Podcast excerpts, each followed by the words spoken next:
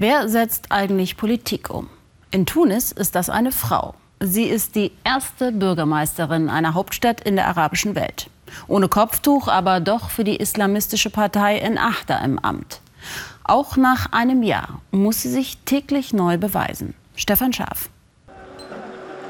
Bei Ortsbesichtigungen ist sie in ihrem Element. Suad Abderrahim, die Bürgermeisterin von Tunis, gibt schnell ein paar Anweisungen. Der Gehweg soll breiter werden, etwa so, meine Herren. Und gleich geht es weiter auf den Markt von Sijumi, einem ärmeren Viertel. Suad Abderrahim regiert als erste Frau einer Hauptstadt in der arabischen Welt, für manche immer noch eine Sensation. Doch die meisten Menschen interessiert eher, was kann Frau Bürgermeister für mich tun. Jeder sucht das Gespräch mit ihr, will eine Genehmigung, einen Termin oder fragt nach einem Job. Vor Ort bekomme ich die echten Probleme mit. Den Einwohnern zuzuhören ist mir sehr wichtig, denn die Menschen haben mir ja ihr Vertrauen geschenkt und das will ich jetzt erwidern. Die Stadt hat eine neue Markthalle bauen lassen, um den Wildwuchs der illegalen Verkaufsstände zu stoppen. Doch für einen Platz in der Halle muss eine Pacht gezahlt werden. Die ist teuer, darüber beklagen sich viele.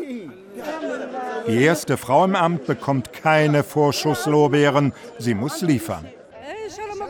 Glückwunsch zur Wahl, sage ich.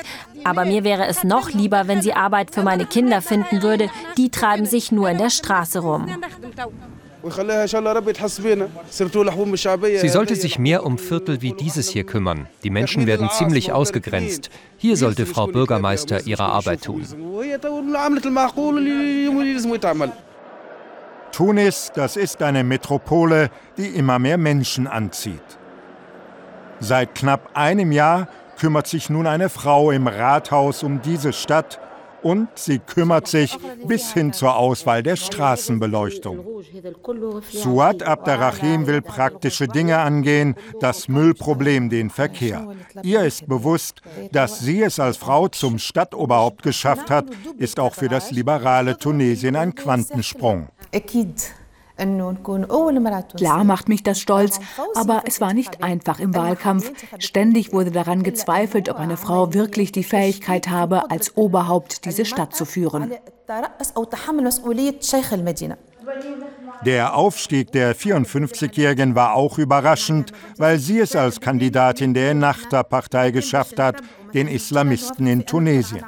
Eine moderne, weltoffene Politikerin ohne Kopftuch auf der Liste der Islamisten, das widersprach so ganz dem Bild einer Partei, die von Männern mit Bärten regiert wird. Es gibt viele Vorurteile gegenüber unserer Partei.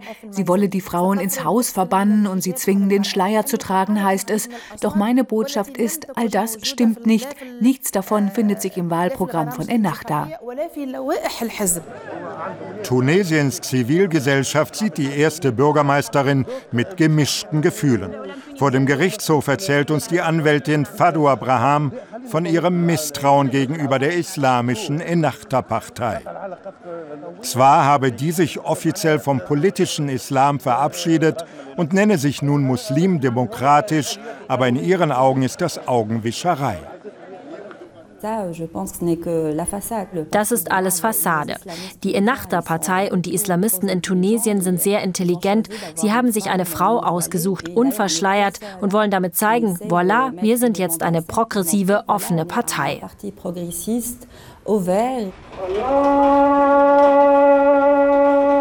Beim Rundgang durch die Medina sagt uns Suad Abderrahim, sie sei solche Kritik gewöhnt. Sie ist eine Frau zwischen allen Fronten, denn auch im konservativen Lager schlägt ihr Skepsis entgegen.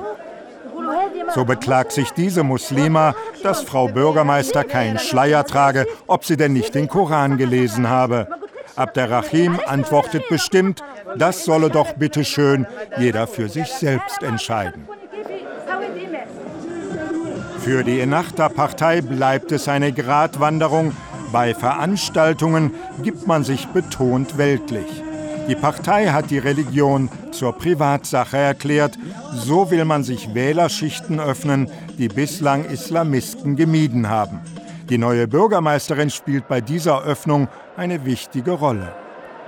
الإسلام السياسي كان جوابا على الدكتاتورية der politische Islam war eine Antwort auf die Diktatur damals in Tunesien. Doch nun reagieren wir auf den demokratischen Umbruch in unserem Lande. Deswegen trennen wir Politik und Religion. Deswegen gibt es nun den demokratischen Islam. Diesen Blick auf Tunis hat Suad Abderrahim von ihrem Schreibtisch. Sie ist ziemlich weit oben angekommen. Dass sie nur die Quotenfrau für ihre Partei sei, hört sie öfters, doch die gelernte Pharmamanagerin will durch konkrete Politik überzeugen und sie weiß, sie hat schon jetzt Historisches erreicht. Wir sind hier in Tunis zu einem Symbol geworden für die tunesischen Frauen und für alle arabischen Frauen. Wir haben gezeigt, dass man sich auch als Frau politisch in der Gesellschaft betätigen kann. Und dann ist sie schon wieder auf dem Weg zur nächsten Ortsbesichtigung. Da fühlt sie sich in ihrem Element. Seit dem arabischen Frühling ist Tunis dreckiger, chaotischer geworden. Die Bürgermeisterin möchte das ändern. Doch dafür muss Suad Abderrahim mit vielem aufräumen, nicht zuletzt auch mit Vorurteilen.